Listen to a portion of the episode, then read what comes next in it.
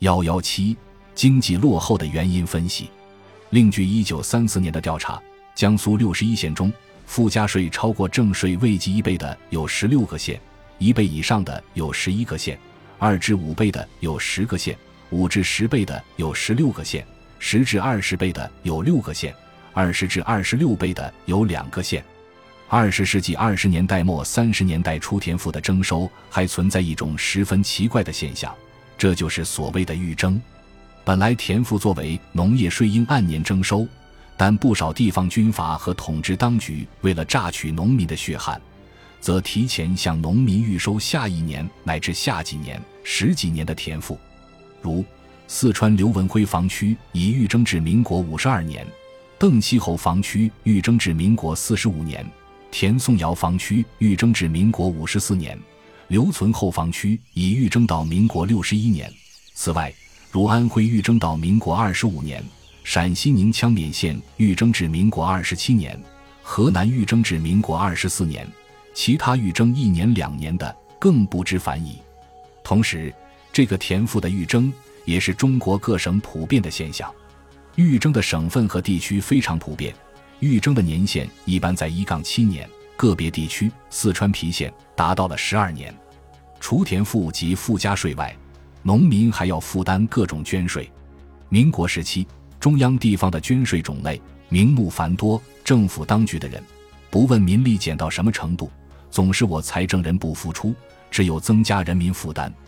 幺幺七，经济落后的原因分析。另据一九三四年的调查，江苏六十一县中。附加税超过正税未及一倍的有十六个县，一倍以上的有十一个县，二至五倍的有十个县，五至十倍的有十六个县，十至二十倍的有六个县，二十至二十六倍的有两个县。二十世纪二十年代末三十年代初，田赋的征收还存在一种十分奇怪的现象，这就是所谓的预征。本来田赋作为农业税应按年征收。但不少地方军阀和统治当局为了榨取农民的血汗，则提前向农民预收下一年乃至下几年、十几年的田赋。如四川刘文辉防区已预征至民国五十二年，邓锡侯防区预征至民国四十五年，田颂尧房区预征至民国五十四年，留存后房区已预征到民国六十一年。此外，如安徽预征到民国二十五年。陕西宁羌勉县预征至民国二十七年，河南预征至民国二十四年，其他预征一年两年的更不知凡矣。同时，这个田赋的预征也是中国各省普遍的现象，预征的省份和地区非常普遍，预征的年限一般在一杠七年，个别地区四川郫县达到了十二年。除田赋及附加税外，农民还要负担各种捐税。民国时期。中央地方的捐税种类名目繁多，政府当局的人不问民力减到什么程度，总是我财政人不付出，只有增加人民负担。幺幺七，经济落后的原因分析。另据一九三四年的调查，江苏六十一县中，附加税超过正税未计一倍的有十六个县，一倍以上的有十一个县，二至五倍的有十个县，五至十倍的有十六个县。十至二十倍的有六个县，二十至二十六倍的有两个县。二十世纪二十年代末三十年代初，田赋的征收还存在一种十分奇怪的现象，这就是所谓的预征。本来田赋作为农业税应按年征收，但不少地方军阀和统治当局为了榨取农民的血汗，则提前向农民预收下一年乃至下几年、十几年的田赋，如。四川刘文辉防区已预征至民国五十二年，邓锡侯防区预征至民国四十五年，田宋窑房区预征至民国五十四年，留存后房区已预征到民国六十一年。此外，如安徽预征到民国二十五年，陕西宁羌勉县预征至民国二十七年，河南预征至民国二十四年，其他预征一年两年的更不知凡矣。同时，这个田赋的预征。也是中国各省普遍的现象，预征的省份和地区非常普遍，预征的年限一般在一杠七年，个别地区四川郫县达到了十二年。除田赋及附加税外，农民还要负担各种捐税。民国时期，中央地方的捐税种类名目繁多，政府当局的人不问民力减到什么程度，总是我财政人不付出，只有增加人民负担。幺幺七经济落后的原因分析。另据一九三四年的调查，江苏六十一县中，附加税超过正税未及一倍的有十六个县，一倍以上的有十一个县，二至五倍的有十个县，五至十倍的有十六个县，十至二十倍的有六个县，二十至二十六倍的有两个县。二十世纪二十年代末三十年代初，田赋的征收还存在一种十分奇怪的现象，这就是所谓的预征。本来田赋作为农业税应按年征收，但不少地方军阀和统治当局为了榨取农民的血汗，则提前向农民预收下一年乃至下几年、十几年的田赋。如四川刘文辉防区已预征至民国五十二年，邓锡侯防区预征至民国四十五年，田颂尧防区预征至民国五十四年，刘存厚防区已预征到民国六十一年。此外，如安徽预征到民国二十五年，陕西宁羌勉县预征至民国二十七年，河南预征至民国二十四年，其他预征一年两年的更不知凡矣。同时，这个田赋的预征也是中国各省普遍的现象，预征的省份和地区非常普遍，预征的年限一般在一杠七年，个别地区四川郫县达到了十二年。除田赋及附加税外，农民还要负担各种捐税。民国时期，中央地方的捐税种类名目繁多，政府当局的人不问民力减到什么程度，总是我财政人不付出，只有增加人民负担。幺幺七经济落后的原因分析。另据一九三四年的调查，江苏六十一县中，附加税超过正税未及一倍的有十六个县，一倍以上的有十一个县，二至五倍的有十个县。五至十倍的有十六个县，十至二十倍的有六个县，二十至二十六倍的有两个县。二十世纪二十年代末三十年代初，田赋的征收还存在一种十分奇怪的现象，这就是所谓的预征。本来田赋作为农业税应按年征收，但不少地方军阀和统治当局为了榨取农民的血汗，则提前向农民预收下一年乃至下几年、十几年的田赋。如四川刘文辉防区已预征至民国五十二年，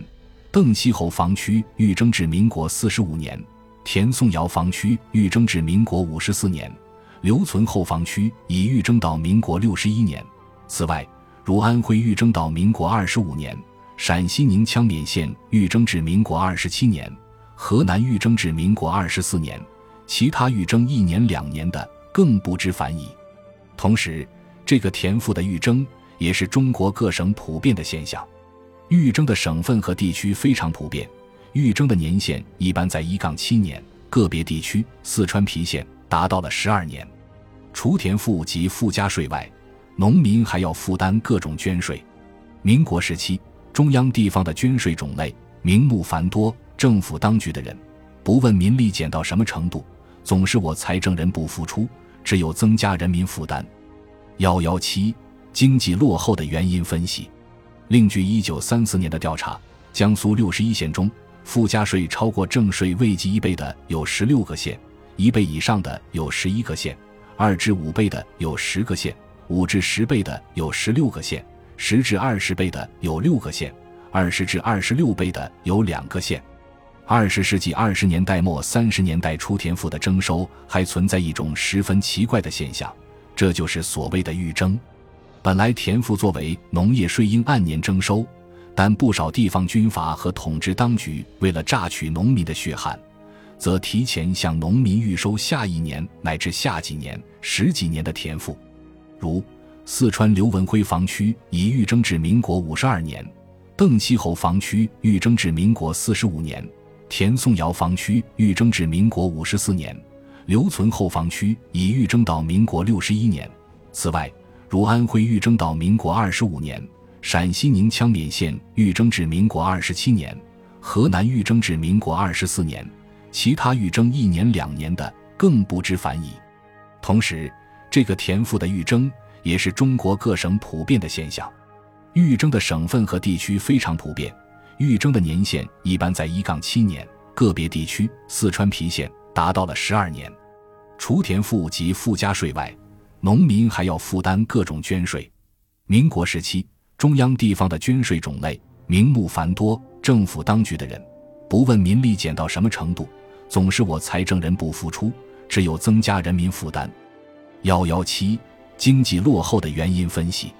另据一九三四年的调查，江苏六十一县中，附加税超过正税未及一倍的有十六个县，一倍以上的有十一个县，二至五倍的有十个县，五至十倍的有十六个县，十至二十倍的有六个县，二十至二十六倍的有两个县。